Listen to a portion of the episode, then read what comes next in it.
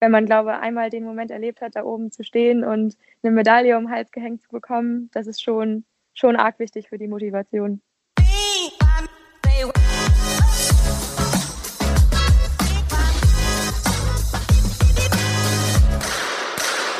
Treffer, Treffer, Treffer, Gold! Und damit herzlich willkommen bei Volltreffer, dem Podcast des Deutschen Schützenbundes. Auch die heutige Episode wird präsentiert von der MyTone Elektronik GmbH, dem in Deutschland führenden Hersteller elektronischer Schießanlagen für das 21. Jahrhundert.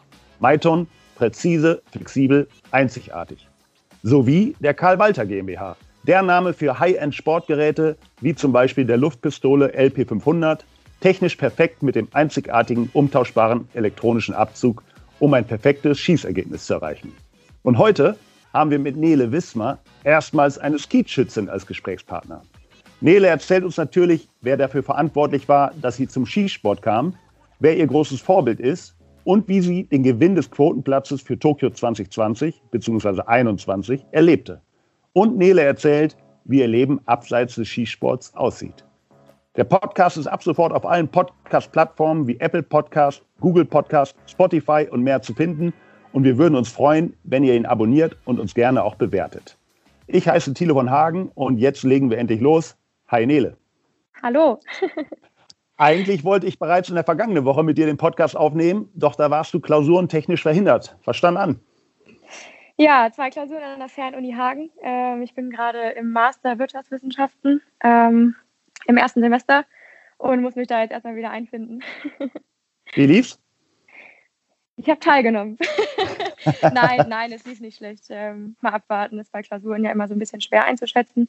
Jetzt auch im Master ja auch anders als im Bachelor ähm, und von Uni zu Uni ja auch unterschiedlich. Und jetzt schauen wir mal, was dabei rausgekommen ist. Das heißt, den Bachelor hast du schon in der Tasche und jetzt soll der Master folgen. Genau, den Bachelor habe ich ja gemacht ähm, in Hannover an der Präsenzuni, bevor ich zur Bundeswehr gegangen bin und äh, mache den Master jetzt eben an einer Fernuni neben der Bundeswehr. Das sind die ersten Infos zu deiner Person. Es ist ja, bei uns genau. üblich, dass sich unser Gesprächsgast selber kurz vorstellt. Was müssen wir über dich wissen? Erzähl doch mal. Ja, ich schieße gerne. ja, ähm, ja, was mache ich so? Ich ähm, neben dem Schießen, ich bin unglaublich gerne draußen. Ich habe einen Hund, ich gehe jagen, ähm, ich gehe gerne laufen, ähm, also so viel man draußen verbringen kann, äh, desto besser. ähm, dadurch ja auch ähm, die Neigung zum Wurfscheibenschießen. Ich genieße das total, draußen zu sein. Und ähm, ja, so sieht auch mein Leben abseits vom Schießstand aus. Ich ja, versuche mich halt durch den Master durchzukämpfen. Bin seit Ende letzten, nee, Anfang letzten Jahres bei der Bundeswehr. Und ja, so schaut's aus. Hast dich schon ordentlich vorgestellt. Jetzt kommt noch eine kleine Schnellfragerunde. Einfach ganz schnell antworten, ja. wie das beim Skischießen halt üblich ist. Lieblingsfarbe? Rot. Berge oder Meer? Berge. Nieder- oder Hochwild? Niederwild. EM-Gold oder Quotenplatz? Quotenplatz. Tokio oder Paris? Tokio. Trap oder Skeet? Ah, sorry, Skeet. Vielleicht klärst du am Anfang alle mal auf, was sich hinter dem Skeetschießen verbirgt. Wie läuft das ab? Was sind die Schwierigkeiten? Worauf kommt es an? Ja, wir haben beim Skeetschießen ähm, ein Hochhaus, ein Niederhaus und acht verschiedene Positionen, von denen aus wir die Tontauben beschießen. Ähm, genau, und dabei, je nach Position, ist der Winkel, mit dem wir auf die Tontaube schießen, eben anders und dementsprechend auch der Schwierigkeitsgrad anders. Also ich sag mal zum Beispiel von einer Position in der Mitte muss man eben halt auch weiter vorhalten vor die Scheibe, ähm, sodass die kaputt geht. Und dadurch zeichnet sich das Ski-Schießen eigentlich aus. Genau, es ist auf jedem Stand anders. Wir haben einen festen Ablauf, den wir durchlaufen, von Station 1 bis Station 8. Und am Ende hat man am besten 25 Scheiben getroffen pro Runde. Und, und es wird mit der Flinte geschossen, das ist noch nur noch mal hinten dran. Genau. Ähm, wie eigentlich immer fangen wir chronologisch an mit unserem Gesprächspartner. Einige Fans, wie zum Beispiel Emma Charlotte Sieben und auch ich will, wollen natürlich wissen, wie bist du zum Skisport gekommen und dann natürlich auch zum Ski? Ja, ähm, das hat sich folgendermaßen zugetragen. äh, mein Opa verstarb 2013. Zudem hatte ich eine ziemlich enge Bindung. Der war sein ganzes Leben lang Jäger. Ich habe das damals als Vegetarierin eigentlich mehr oder weniger verurteilt. Ähm, aber mit seinem Tod hat sich dann irgendwie so ein Schalter bei mir umgelegt und ich war ja, in der Lage, dass ich gesagt habe, ich würde ihm einfach gerne einen Traum erfüllen und ich mache jetzt den Jagdschein und ich lasse das irgendwie weiterleben in unserer Familie. Das wollte keiner machen und dann standen wir natürlich auch vor der Frage, wie können wir die Waffen ähm, waffenrechtlich behalten, weil wir eben auch wussten, dass ihm die viel bedeutet haben.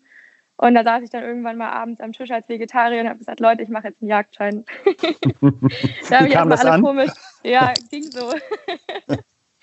äh, meine Eltern haben mich erstmal komisch angeschaut, aber haben dann irgendwann nach zwei, drei Tagen auch die Möglichkeit gesehen, eben Opas Waffen zu behalten und auch viele Probleme damit zu lösen. Ob ich dann letztendlich aktiv zur Jagd gehe oder eben nicht, das blieb dann offen.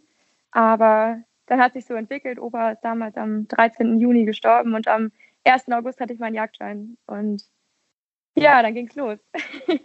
ich bin damals, darf man eigentlich gar nicht erzählen, aber ich bin damals bei der Jagdscheinprüfung durch die Flintenprüfung gefallen. ähm, ja, und das hat mich so ein bisschen getroffen. und dann habe ich danach den Weg auf den Schießstand gesucht und wollte das Thema für mich einfach nochmal angreifen. Habe dann dabei, ähm, ja, wie das immer so ist, man ist halt zum richtigen Zeitpunkt am richtigen Ort. Und ich habe damals Thorsten Hapke getroffen in Hannover auf dem Schießstand. Und der hat sich mir so ein bisschen angenommen. Ja, und hat mich dann damals 2014 das erste Mal auf eine Rangliste geschickt vom DSB nach Berlin damals. Und so nahm das dann alles seinen Lauf. Aber dem hattest du nicht gesagt, dass du durchgefallen bist beim Flintenprüfung. Doch. Aber er hat an dich geglaubt. Ja. Hilft, hilft bzw. half denn die jagdliche Ausbildung jetzt beim Skischießen? Nein, eigentlich nicht. Also wir haben damals ähm, Kipphase geschossen. Ich weiß nicht, ob dir das was sagt. Das mhm. ist so, eine, so, ein, so, ein, so, ein, Blech in einer Hasenform quasi. Und ähm, das ist schwer zu vergleichen mit dem Tontaubenschießen. Und ich glaube, das Einzige, was mir dann in der Hinsicht geholfen hat vom Jagdschein, war einfach der Ehrgeiz, den ich da entwickelt hatte. Ähm, wenn du das Skischießen mit einer Szene aus der Jagd vergleichst, was käme dem am nächsten? Kommt dem was am nächsten? Fasanenjagd, Schnepfe oder was auch immer? Ja, Schnepfe jetzt nicht unbedingt.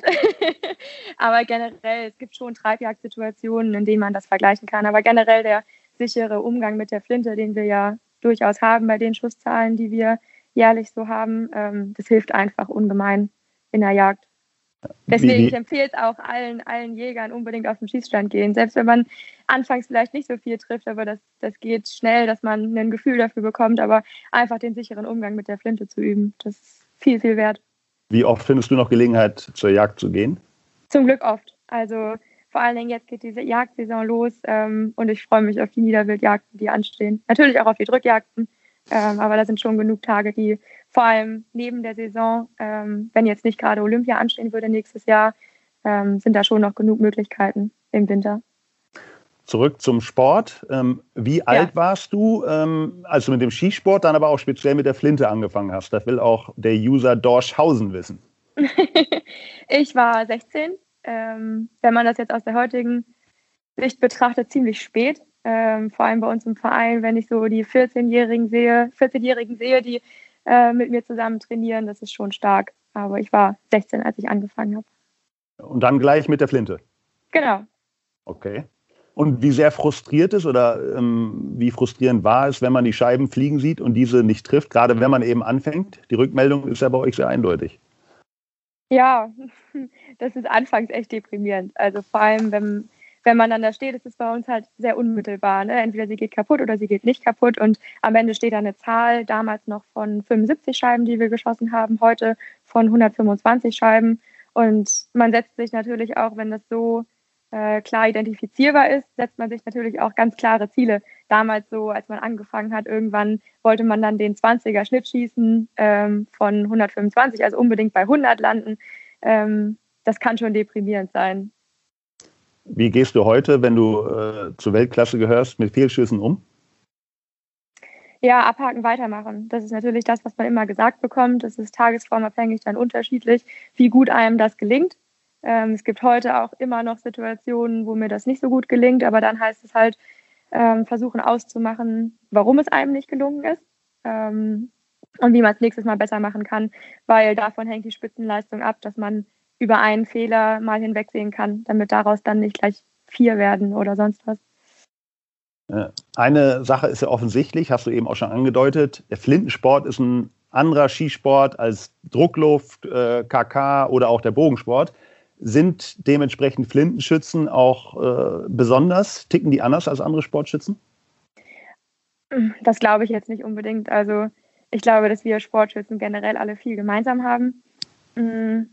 Das Einzige, was man halt sagen kann, wir, ich kann mich schwer in die anderen reinversetzen, ich möchte da nichts Falsches sagen, aber vermutlich, dadurch, dass wir eben eine Outdoor-Sportart sind, wir äh, müssen halt mit allen Witterungsverhältnissen klarkommen. Ich weiß, dass auch Windverhältnisse in anderen Disziplinen wichtig sind, aber wir stehen dann teilweise da im strömenden Regen, ohne viel Schutz oder ähm, ja, das ist wahrscheinlich schon, schon was, was uns abgrenzt.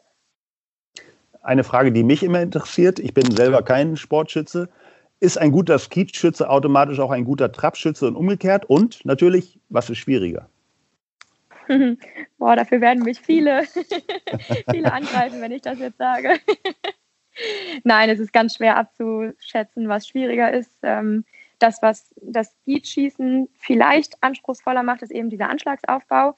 Die Trapschützen schießen ja aus dem Voranschlag. Ähm, wir müssen abrufen und dann ähm, in dem Moment, wenn die Scheibe aus dem Haus kommt, in Anschlag gehen. Das ähm, ist eine Fehlerquelle häufig. Ähm, Im Profibereich muss man ganz einfach sagen, jeder Anschlag muss gleich sein und jeder Anschlag muss gut sein, ähm, sonst kann es nicht funktionieren. Ja, aber was ist schwieriger? Das Speedschießen. Nein, ich kann es dir nicht sagen. Beim Trabschießen ist es natürlich auch so, dass die Scheiben, ähm, du weißt eben nicht, wo die Scheiben langfliegen, in welchem Winkel sie von dir wegfliegen. Das ist eine Schwierigkeitsquelle, die wir beim Speedschießen nicht haben. Schießt ihr denn spaßeshalber mal auch du Trapp und andere Trappschützen Skeet oder macht man das nicht? Ja, ich mache das gerne. Mir macht das manchmal so ein bisschen Spaß, auch Parcourschießen. Ähm, man muss dann natürlich ein bisschen vorsichtig sein. So mitten in der Saison, ähm, wenn es auf Weltcups zugeht oder so, würde ich jetzt nicht unbedingt auf den Stand gehen und erstmal 50 Trappscheiben schießen. Aber das kann nie schaden, weil ich glaube, halt den Spaß am Schießen zu behalten ist das Aller, Allerwichtigste. Ähm, und wenn es dazu gehört, dann auch mal ein bisschen Trab zu schießen oder Parcours zu schießen, dann kann das nur hilfreich sein. Zurück zu deiner Karriere. Nach deinem Start stellten sich doch sehr schnell die ersten Erfolge ein. EM-Silber bei den Junioren 2016, EM-Gold mit der Mannschaft 2017. Wie wichtig war das, so schnell so positive Rückmeldungen zu bekommen? Ja, ich habe mit 16 angefangen und dann kommt man irgendwann an den Punkt, wo man sich entscheiden muss, gehe ich dem Sport wirklich nach ist das mein Traum? Möchte ich das fokussieren? Oder mache ich das, was all meine Freunde auch machen? Ich gehe zur Uni ähm, und fange an zu arbeiten. Ähm, ja, das ist schon eine heikle Stelle, an der viele vielleicht auch talentierte, gute Sportler sich nicht für den sportlichen Weg entscheiden. Und für mich war das dann insofern wichtig, dass man die Rückmeldung bekommt, hey, du, du kannst das, du, ähm, du du stehst da oben gerade und du hast dir das verdient, mach damit weiter. Sehr blöd, das aufzugeben. Und wenn man, glaube ich, einmal den Moment erlebt hat, da oben zu stehen und eine Medaille um den Hals gehängt zu bekommen, das ist schon, schon arg wichtig für die Motivation.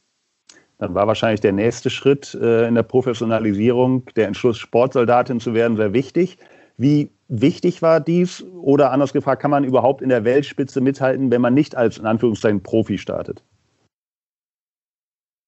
Das mag unterschiedlich sein. Also ich glaube, da hat jeder eine verschiedene Meinung, aber meiner Ansicht nach ähm, geht es nicht ohne diese Sportfördergruppenstelle. Ähm, die Schusszahlen, die wir leisten müssen, sind enorm, äh, um eben oben mit anknüpfen zu können an die Weltspitze. Und man muss erstmal einen Arbeitgeber finden, der sagt, na klar, geh vier Tage die Woche auf jeden Fall trainieren und wenn du eine Woche zum Weltcup musst, dann mach das, wir stehen voll hinter dir. Ich sag mal, wenn man diesen diesen einen Arbeitgeber findet, dann mag das vielleicht auch ohne gehen. Aber im Normalfall führt der Weg nicht dran vorbei an der Sportfördergruppenstelle. Wie sieht dein Jahr mit Bundeswehr und Skisport aus? Ähm, wir absolvieren Laufbahnlehrgänge bei der Bundeswehr. Ähm, der findet für mich höchstwahrscheinlich im November statt. Ähm, da bin ich drei Wochen in Warendorf. Und ähm, ansonsten sieht das im Alltag so aus, wir schicken Trainingspläne zur Bundeswehr, dass die eben auch genau wissen, was, was macht Sportsoldat XY, dass sie das nachvollziehen können. Und ansonsten sind wir freigestellt für den Sport. Ein Privileg, was äh, ja, wir sehr genießen, oder ich zumindest. Ein guter Bekannter von dir, der Skeet Hase, dahinter verbirgt sich Nationalmannschaftskollege Felix Hase, will von ja. dir wissen, wie war der Gewinn der Silbermedaille in Zypern in diesem Jahr für dich und warum fragt er das nur? Komisch. Ach, Feli. Ähm, ja, es war schön. Es war einfach nur schön. Ähm, vor allen Dingen mit einem guten Freund da vorne zu stehen. Das will Felix bestimmt jetzt hören. ähm, war es einfach ein ganz großes Erlebnis, den Vorkampf zusammen zu bestreiten und sagen wir mal was ganz anderes. Normalerweise kennen wir das ja nicht anders, als da vorne alleine zu stehen und unser Ding durchzuziehen, aber dann plötzlich einen Freund neben sich stehen zu haben, auf den ich mich bedingungslos verlassen kann, auch neben dem Schießen, das ähm, ja hat einfach unglaublich gepusht und hat so eine Leichtigkeit da reingebracht, die ich mir einfach manchmal auch im Einzelwettkampf wünschen würde. Das war einfach rundum äh, ja ein ziemlich beflügelndes Erlebnis. Das hätte mich interessiert und das wäre meine nächste Frage gewesen. Ist der Druck höher oder niedriger, wenn du neben einem stehst? Ich glaube, das kommt ganz darauf an, wie man so in den Wettkampf findet. Wenn man merkt, man ist nicht so in Form oder man fühlt sich unwohl, das ist ja auch tagesformabhängig, dann ist der Druck schon da, weil man halt nicht versagen möchte und den anderen nicht mit reinziehen will. Aber irgendwie hat an dem Tag alles gepasst und Felix stand neben mir und wir haben uns angegrinst und haben uns auf den Tag gefreut und dann war der Druck irgendwie auch weg. Weitestgehend zumindest. Eine andere Teamkollegin, jetzt neu Katrin Butterer, hat auch eine Frage, die stellt sie persönlich. Hier kommt sie. Hi Nele, hier ist Katrin Butterer, deine Trainingspartnerin und Freundin. Durch unseren Sport haben wir das Glück, schon seit Jahren sowohl national als auch international zusammen reisen zu dürfen. Dabei ist uns ja schon auch einiges Lustiges passiert. Erzähl doch mal. Ach du meine Güte. Da sind wir gespannt. Ja, ich glaube, ich glaube, Katrin durfte schon, schon viele Sachen mit mir erleben. Ich glaube, das ist manchmal nicht so ganz einfach, mit mir auf einem Zimmer zu schlafen. Warum? Wenn ich dann äh, nachts um drei Uhr plötzlich eine Eingebung habe, dass es sieben Uhr ist und wir in den Wettkampftag starten müssen und ich die Fenster aufreiße und sage, los Katrin, es geht, es geht los. und sie dann sagt, nee, dreh dich um, ist gut jetzt. Nein, wir haben schon, schon tolle Sachen erlebt. Gott, da muss ich nachdenken. Oh ja, Südkorea. wir sind letztes Jahr in Südkorea angekommen und kamen in ein Zimmer ähm, mit einem 1,40-Bett oder 1,20 damals sogar nur. Ähm, für Katrin und mich kein Problem. Dann, tja, dann heißt es halt äh, kuscheln abends. Doch schön. Nein, da gab es schon. Ja, das ist wirklich schön. Es ist wirklich schon eine Erleichterung, jemanden dabei zu haben, wo man, ja, wo man weiß, dass man abends ähm, ein bisschen runterfahren kann und ein bisschen entspannen kann zusammen. Kommen wir zur privaten Nele ein bisschen. Wenn die Bilder nicht täuschen, warst du jüngst auf der Hochzeit von Katrin? Ja. Wie, wie feiern Skeetschützen eine Hochzeit? Mit Salutschüssen, Pauken und Trompeten oder wie kann man sich das vorstellen? nee, wir wollten tatsächlich die Flinten mitnehmen für schöne Fotos, aber da muss man ja auch den Sicherheitsaspekt immer so ein bisschen bedenken. Äh, wir haben wild gefeiert. Nein, es war einfach total schön. Es war äh, viele von der Skeet-Familie waren da ähm, und wir haben ja herzlich und schön zusammen gefeiert. Es war einfach nur ja super schön. Katrin hat es gesagt, Freundin, Teamkameradin. Wie eng hängt die Skeet- oder Flintenfamilie generell zusammen? Ja, schon stark, muss ich sagen. Ähm, dadurch, dass wir halt wahnsinnig viel Zeit verbringen zusammen, ähm, besonders vereinsintern, wenn es dann auch ums Training geht, ähm, ist es schon eine Familie, die ich nicht mehr missen möchte. Das ja, kann ich nicht anders sagen. Du hast es am Anfang angedeutet, ähm, was du neben Studium, Bundeswehr und Skeet äh, noch alles machst. Laufen habe ich gehört, Jagd, ähm, einen Hund hast du. Ähm, gibt es weitere Dinge, die man über dich wissen muss? Mm, ja, ich bin ein ziemlicher Familienmensch. Also ich bin ja jetzt dadurch, dass ich zum Schießen ähm, von Hannover weggezogen bin, ich bin nach Ebenbüren gezogen, ähm, ist es mir nicht mehr so, so richtig möglich, viel Zeit in Hannover zu verbringen. Aber sobald es halt möglich ist, bin ich, ähm, bin ich da. Und ja, was muss man wissen? Ich bin eigentlich, eigentlich ist es immer schwer mit mir Zeit abzusprechen, wo ich Zeit habe, also wo ich, wo ich da bin und wo ich ganz flexibel bin. Eigentlich bin ich immer weg und immer unterwegs und immer auf Achse. Wenn man mich anruft, bin ich eigentlich immer im Auto oder auf dem Schießstand. Da haben wir ja jetzt Glück. Ja, herzlichen Glückwunsch. ähm, ja, immer unterwegs. Das ist eigentlich das, was man als allererstes wissen muss. Isst du denn mittlerweile Fleisch? Ja. Die Nur selbst geschossen? Ziemlich. Äh, anfangs ja, aber das hat sich dann auch ein bisschen geändert. Also ich glaube, das war auch damals eine blöde pubertäre Phase. ähm, wie wichtig ist es für Sportschützen, aber speziell für Skeetschützen, physisch und psychisch fit zu sein? Ja, vor allem psychisch musst du halt absolut auf der Höhe sein. Ähm, es ist total wichtig, weil dass wir das alle können, dass wir, ähm, dass wir das Schießen drauf haben und dass wir auch 25 oder äh, mehrere volle Runden hintereinander schießen können. Das wissen wir alle von der Technik her. Aber dann kommt es dann halt in dem Moment drauf an, einfach die Ruhe zu bewahren und sich darauf zu besinnen, dass man das kann und keine Panik aufkommen zu lassen und ja, nie zu vergessen, was für ein Technikmodell man fährt, also nie aus seinem Modell rauszugehen. Und das ist eben das, was man psychisch leisten muss. Ähm, das mit der physischen Fitness, das sehen die Leute ganz unterschiedlich. Ich muss ganz ehrlich sagen, ich lege da viel Wert drauf, weil wir alle schon Wettkampftage erlebt, erlebt haben, wie in Maribor damals oder in Mexiko, wo wir teilweise über 40 Grad haben. Die erste Wettkampfrunde um 8 Uhr ist, die zweite um 13 Uhr und um 15.30 Uhr oder so. Ähm, das fordert dem Körper einfach einiges ab und sich da physisch darauf vorzubereiten, um dem Stand zu halten, halte ich für super wichtig. Wie viel Training investierst du für diese Bereiche und lässt du dich im psychischen Bereich auch professionell begleiten? Ja, ich ähm, lasse mich von einem Mentaltrainer be begleiten ähm, aus Hannover, ähm, dem ich äh, oder den ich auch durchs Schießen kenne tatsächlich und von der Vertrauensbasis her, wo das halt super passt. Ähm, und sporttechnisch muss ich sagen, ähm, kommt es auf den Wettkampfplan drauf an.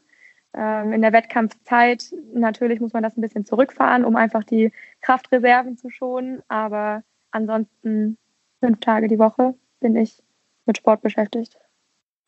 Kleine Anekdote von unserer Seite. Wir von der DSB Öffentlichkeitsarbeit waren eins total begeistert von dir, als du unserer Bitte nachgekommen bist, bei einem Lehrgang Fotos zu machen. Völlig unkompliziert. Und wir hatten den Eindruck begonnen, die ist total nett, mit der kann man Pferde stehlen, äh, alles läuft. Trifft es das? Beschreibt das dich? Ja, hoffentlich. ja, ich versuche das zumindest. gibt, es denn etwas, gibt es denn etwas, was dir die Laune verhageln kann? Mm, wenn ich mir selbst oder meinen eigenen Zielen nicht gerecht werde, da kriege ich schon echt schnell schlechte Laune, wo man mich dann irgendwie so ein bisschen draus retten muss. Das schafft zum Beispiel mein Freund ganz gut. Aber also wirklich, wenn, wenn ich nicht das schaffe, was ich mir vorgestellt habe, oder wenn die Dinge generell nicht so laufen, wie ich mir das vorstelle, dann ja, kippt die Stimmung auch mal schnell. Wir hören dich ja die ganze Zeit auch lachen und äh, ein, ein Motto von dir ist auch, ein Tag ohne Lächeln ist ein verlorener Tag. Womit bringt man dich generell zum Lachen? Oh, das ist einfach. Da musste Felix mal fragen. nee, das ist nicht schwer. nee, das kann ich auch selber ganz gut. Nein, kommt auch sehr nee. sympathisch rüber. Ja. Danke. Kommen wir mal zu dem ganz großen Thema, weshalb der DSB in diesem Jahr den Podcast eilig ins Leben gerufen hat, Tokio 2020. Ähm, da bist du der Quell des Flintenglücks, wie der nächste Einspieler beweist. Ich spiele mal ab. Hallo Nele, hier ist Axel Krämer, dein Bundestrainer am Apparat. Nele, du bist ja der Quell in unserem Damenteam. Du bist von den Junioren direkt in den Damenkader vorgestoßen, hast unseren einzigen Quotenplatz erkämpft, bist unser Held. Wie fühlt man sich in solchen Momenten wie in Finnland nach dem Quotenplatzgewinn? ja, er sagt übrigens immer Quirl. Nero, unser Quirl. Ach so. äh, ja, macht er nicht. Ähm, ja, Finnland war schon, war schon eine ganz besondere Woche. Ähm, ich bin von Finnland nach Hause gefahren und, und konnte irgendwie auch ganz oft nicht, nicht glauben, was da so passiert ist. Man saß dann im Flieger auf dem, auf dem Weg nach Hause und hat sich so gedacht, boah, geil, du hast einen Quotenplatz geholt. das hat echt ein paar Tage gedauert, bis, bis man das hat sacken lassen. Wie war damals der Wettkampf? Ich meine, klar war, es hat das gesamte Flintenlager hatte noch keinen einzigen Quotenplatz. Bist du und die anderen in Lati mit dem klaren Ziel angetreten, einen, einen Quotenplatz zu gewinnen? Ja, die Ziele sind immer hoch gesteckt. Also generell, das lässt sich auf jeden meiner Lebensbereiche so übertragen. Ich setze meine Ziele immer hoch. Ähm, weil warum soll man das Potenzial verschwenden und sich das nicht wenigstens vornehmen? Ähm, man fährt zu so einem Quotenplatzturnier immerhin mit dem, mit dem unbedingten Willen, einen Quotenplatz zu holen. Aber ich war damals auch realistisch, ähm, weil auch einfach viele Nationen da waren, die noch keinen Quotenplatz hatten und der Weltcup prinzipiell gar nicht so schlecht besetzt war. Ähm, ich war auch realistisch, muss ich sagen, und habe mich unbedingt, nicht unbedingt in der Position gesehen, ähm, den Quotenplatz zu holen. Ähm, was im Nachhinein vielleicht auch eher ein Vorteil war, ähm, weil man ein bisschen befreiter noch an den Wettkampf rangehen konnte. Wir, wir hatten natürlich zwei Tage Training, wie das immer so ist auf dem Weltcup und ähm, dann starteten wir in den, in den Wettkampf und es war ähm, ein Wetterumschwung an dem Morgen und es war Starkregen, es war super windig ähm, und wir standen da alle und es ist natürlich dann morgens erstmal ein bisschen gedrückte Stimmung. So ein Wettkampftag vom Wetter her stellt man sich einfach ein bisschen anders vor. Ähm, das war aber irgendwo auch zu meinem Vorteil. Ähm, ich weiß nicht, ob es mit Schale vielleicht zu tun hat. Unser Trainingsstandort ist auch ziemlich windanfällig ähm, und mich hat das so vom, vom Selbstbewusstsein her nicht unbedingt so geschwächt. Und wir sind in den Wettkampf gegangen und es lief einfach richtig gut. Ich weiß auch nicht, es war äh, einer dieser Wettkämpfe, wo du, wo du reingegangen bist und einfach dich mit der Flinte super sicher gefühlt hast, bist auf die Platte gegangen und hast dich einfach wohl gefühlt. Und ähm, dann war es zu unserem Vorteil, dass die Wettkampfbedingungen eben so waren, dass die Ergebnisse nicht wahnsinnig hoch waren. Also man hat den Ergebnissen schon angesehen, dass die Bedingungen schwer waren.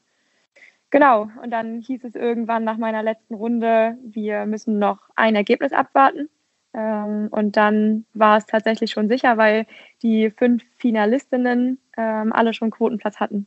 Und mit dem Einzug ins Finale wurde der letzte Quotenplatz vergeben und ja, einfach glücklicherweise an uns.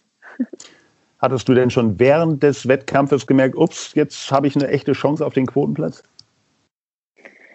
Ja, man, der erste Tag waren drei von fünf Runden und abends liegt man dann schon mal im Bett und denkt sich, ja, ein Quotenplatz, das wäre es doch jetzt eigentlich. ähm, und kann dann vielleicht auch mal unter Umständen schlechter schlafen. Oder ich bin morgens zum Beispiel ganz früh aufgewacht und dachte mir auch, komm, noch eine Stunde schlafen, bitte. ähm, ja, man hat da schon dran gedacht, aber man weiß auch und hat oft genug erlebt, dass man sich so ein Ergebnis in einem, am zweiten Tag auch wieder mit dem Arsch einreißen kann, wie man so schön sagt. Ja. Davor hatte ich schon ein bisschen Angst aber es ging ja dann zum Glück so weiter. Wie viele Nachrichten und Glückwünsche gingen dann danach bei dir ein? Ich habe zu meinem Geburtstag noch nie so viele Nachrichten bekommen wie nach dem Quotenplatz.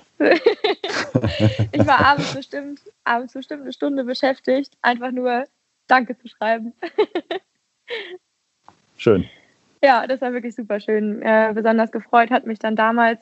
Ähm, heute bin ich ja bei Perazzi unter Vertrag das war ja. ich ähm, zu dem Zeitpunkt noch nicht, war ähm, Mauro Perazzi, der mir geschrieben hat, wie, wie stolz er ist und dass es ein super schöner Weltcup für mich war und wirklich äh, ja, eine emotionale, schöne Nachricht geschrieben hat an dem Tag. Da hat er sich gleich den kommenden Star gesichert. Ja, hat er gemacht.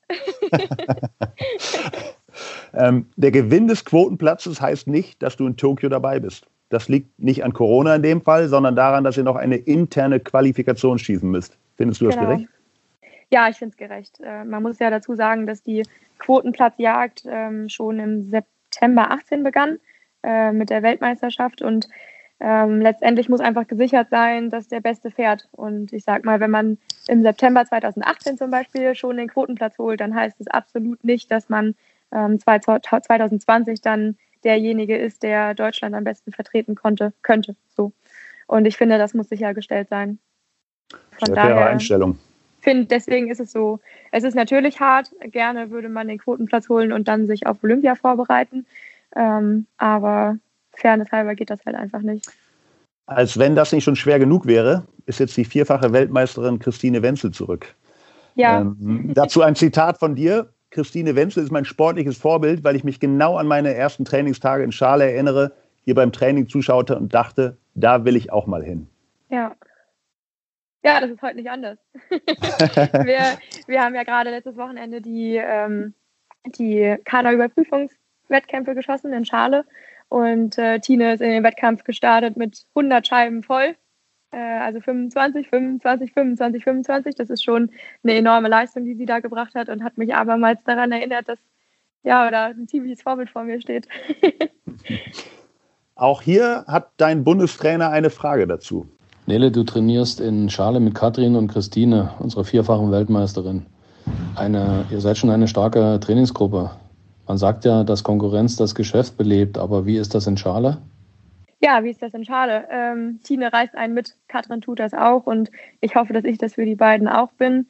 Ähm, Konkurrenz belebt das Geschäft, ja, aber wir sind, das, das ist eigentlich gar nicht das, was sich in Schale so abspielt. Ich würde eigentlich eher sagen, dass wir ein Team sind, wo man wo man gegenseitig eifert einfach, um, um das Team mit nach vorne zu ziehen, um im Training nicht abgeschlagen zu sein. Es sind einfach äh, viele begünstigende Faktoren, die die Leistungen dann in dem Moment pushen. Aber dass es unbedingt das Prinzip Konkurrenz belebt, das Geschäft ist, das würde ich jetzt so nicht sagen. Ähm, einfach auch zum Training zu kommen und immer zu wissen, Katrin und Tine sind da und wir gehen zusammen auf den Stand und ziehen unser Training zusammen durch, ähm, hat einfach motivationstechnisch enorme Vorteile. Du hast es eben schon angedeutet, der Kaderleistungsüberprüfungswettkampf in Schale am Wochenende. Schönes Wort. Ja. Ähm, äh, wie lief es denn für dich? Auch gar nicht schlecht, oder? Ja, auch ganz gut. Ähm, 117 hatte ich im Vorkampf. Das ist ein ja, solides Ergebnis. Ähm, ich hadere zurzeit so ein bisschen mit dem Vollschießen. das ist dann tatsächlich die Kopfkomponente, die dazukommt. Ähm, wenn man mehrfach ohne Fehler auf Stand 4 Dubletten geht, ähm, das sind ja dann die letzten sechs Scheiben, die vor einem stehen, ähm, dann muss man das eben noch durchziehen. Das ist einfach gerade das, wo es so ein bisschen hapert, aber daran lässt sich arbeiten. Ähm, und das Finale war gut. Wir schießen ja im Finale 60 Scheiben. Ähm, ich hatte 52 und Tine eine mehr, 53. Und das ist auf jeden Fall ein Ergebnis, mit dem ich zufrieden bin. Du hast noch keine interne Olympia-Ausscheidung geschossen, wohl aber zahlreiche Ranglisten und andere interne Wettkämpfe wie jetzt am Wochenende. Was für eine Stimmung herrscht da unter den Freundinnen, aber auch Konkurrentinnen? Ja, man muss schon sagen, ähm, also es wäre gelogen, wenn ich sagen würde, die Stimmung ist gar nicht angespannt ähm, oder es ist super entspannt. Das ist tatsächlich nicht so. Ähm, wir, wir wissen alle, was wir erreichen wollen. Ähm, aber ich für meinen Teil kann schon sagen, dass ich vor allen Dingen jetzt auf mein Team bezogen ähm, da jetzt nicht vom, vom Ehrgeiz zerfressen bin, dass ich den anderen nichts gönne. Aber es ist dann eben schon so, dass man sich auch öfter mal zurückzieht vor allem am Tag des Wettkampfs ähm, und sein Ding so ein bisschen alleine durchzieht. Das ist in dem Moment dann gar nicht böse gemeint oder entgegen dem Team, ähm, aber es hilft einfach, sich dann auf sich selbst zu konzentrieren. Und das bringt ja dann letztendlich auch die Teamleistung nach vorne, ne? wenn es jetzt nicht gerade eine Qualifikation ist. Aber auch unser Ziel ist ja auch, sich immer als Team zu qualifizieren.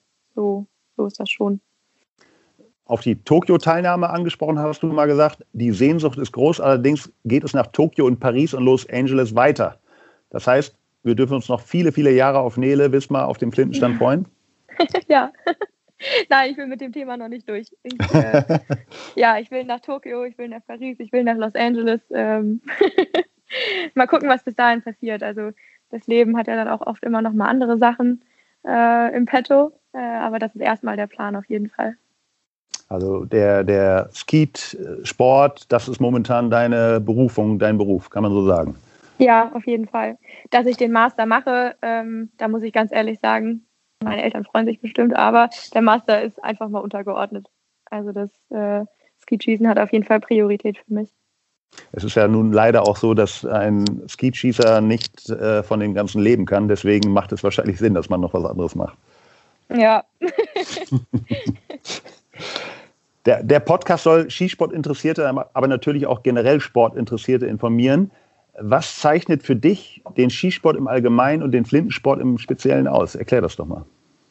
Für mich ist es die zum einen diese wahnsinnige Präzision, einfach nur ähm, Bewegungsabläufe zu 100 Prozent immer wieder kopieren zu können. Das, dass wir äh, das, was wir trainieren, dass man diesen Bewegungsablauf einfach nur abspulen kann, ohne dass der Kopf sich dazwischen schaltet was dann ab und zu dann doch mal passiert, aber man versucht es ja größtenteils auszublenden, was dann so zwischen den Ohren passiert. Das finde ich wahnsinnig interessant. Und ähm, was ich am Flintensport auch so liebe, ist eben diese direkte Rückmeldung, Treffer oder Fehler. Ich habe ähm, lange getanzt vorm Schießen. Ich hab, äh, war zehn Jahre Cheerleader und alles, was in diesem Tanzverein dann damals so dazugehört hat. Wir waren auch deutsche Meister, aber es ist halt einfach ähm, nicht objektiv zu bewerten finde ich. Und das ist das, was ich am Flintenschießen so, so genieße. Ähm, man hat entweder 120 Scheiben getroffen und kommt ins Finale bei den Frauen oder man hat die nicht getroffen und schafft es nicht. Man ist einfach absolut selbst dafür verantwortlich und es kann in de dem Moment einem auch egal sein, wer dahinter steht und das bewertet, ähm, weil es einfach super objektiv ist. Und das ist toll. Das heißt, dann könntest du eigentlich bei einem deiner nächsten großen Erfolge mal einen Nele Wismar-Tanz hinlegen, oder? Nein, ich verzichte. das Kapitel ist abgeschlossen. Ähm, eine Frage, die äh, sich dem anschließt, was du eben gesagt hast. Wie kann ich mich beim Schießen besser konzentrieren? Äh, hast du da Tipps? Fragt auch wieder der eifrige User Dorschhausen. Ähm, vorher zurückziehen.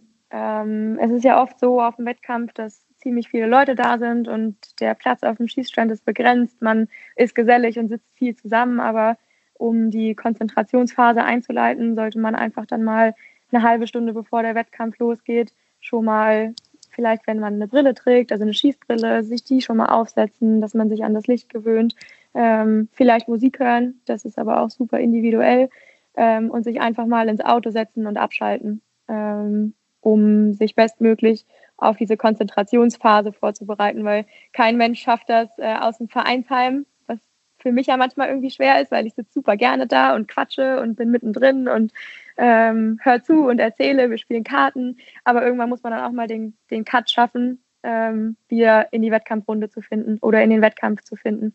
Und das ist das, was ich vor allem empfehlen kann. Und ähm, ja, dann in der Wettkampfrunde, vor allem im Skeet, äh, Stand für Stand abarbeiten. Stand 1, Stand 2, Stand 3 ähm, und nicht gleich denken, oh Mist, da kommt noch Stand 4, da kommt noch Stand 5, sondern einfach nur das Programm abzuarbeiten und abzuspulen. Ich nehme mal an, der Traum eines jeden Skeetschützen sind die volle 125. Hast du das ja. schon mal geschafft? Wahrscheinlich Nein. nicht, in Anführungszeichen. Was ist deine Bestleistung? 118. 118. Ähm, ja. Was sind deine Stärken am Stand und wo hast du noch Luft nach oben?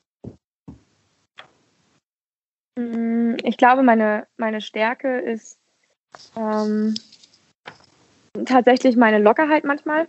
Äh, locker an Dinge ranzugehen und an den Wettkampf ranzugehen und ähm, sich dann nicht verrückt zu machen. Also das ist eine mentale Stärke.